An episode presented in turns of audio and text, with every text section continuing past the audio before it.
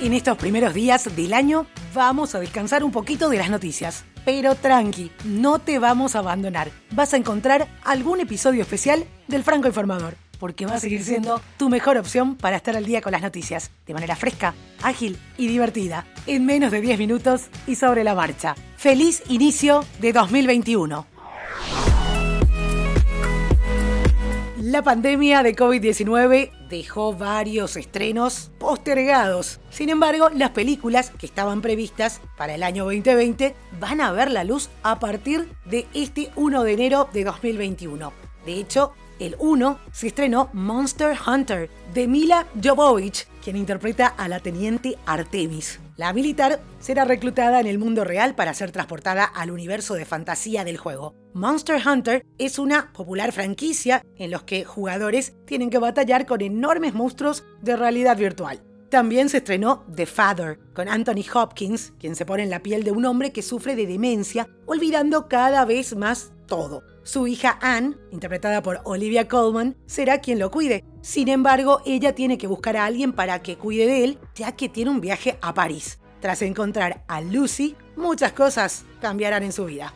El 15 de enero se estrena Peter Rabbit la segunda parte, A la fuga. En esta segunda entrega, Bea y Thomas logran contraer matrimonio en compañía de los conejos. Peter Rabbit parece que ya dejó atrás su mala relación con Thomas, pero al enterarse que él será su padre, hace que todo cambie. En febrero, el día 26, se estrena The Kingsman, la precuela de la cinta Kingsman que protagonizaron Taron Egerton y Colin Firth, se titulará The Kingsman y llegará a los cines este febrero. En el elenco están Ralph Fiennes y Stanley Tucci. El cineasta inglés Matthew Bone se puso al frente de Kingsman The Secret Service en 2014 y Kingsman The Golden Circle en 2017. También se sienta en la silla de director para esta precuela.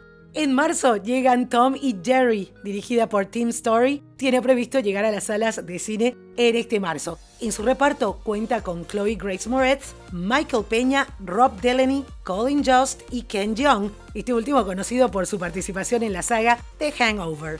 Raya and the Last Dragon, la producción animada, se centra en una joven asiática de nombre Raya, que es una de las elegidas para proteger la gema del dragón. Pero los tiempos cambiaron y se avecinan conflictos. Por ello, deberá ir en busca del último dragón que existe para lograr la unificación de su pueblo. La película se estrena el 12 de marzo. Y ese mismo día se da el retorno de Ghostbusters. Además de Bill Murray como el Dr. Peter Venkman, regresan Dan Aykroyd y Ernie Hudson, quienes volverán a vestir el uniforme de cazadores de fantasmas al interpretar a Ray Stantz y Winston Sedmore. Ghostbuster Afterlife tiene lugar 30 años después de los sucesos ocurridos en la cinta de 1989. Y el 19 de marzo prepárate para ver Tomb Raider 2. Alicia Vikander se pone en la piel de Lara Croft nuevamente, donde ella se convertirá en la hija de un aventurero desaparecido. La impulsan para buscar la isla donde desapareció su padre y encontrarlo cueste lo que cueste. La pregunta es, ¿lo logrará? Y este fue tu episodio especial del Franco Informador. Espero me dejes comentarios en las redes sociales. Estamos como Franco Informador en Facebook e Instagram, arroba Franco Informa en Twitter o deja tus comentarios en tu podcatcher favorita. Hasta la próxima.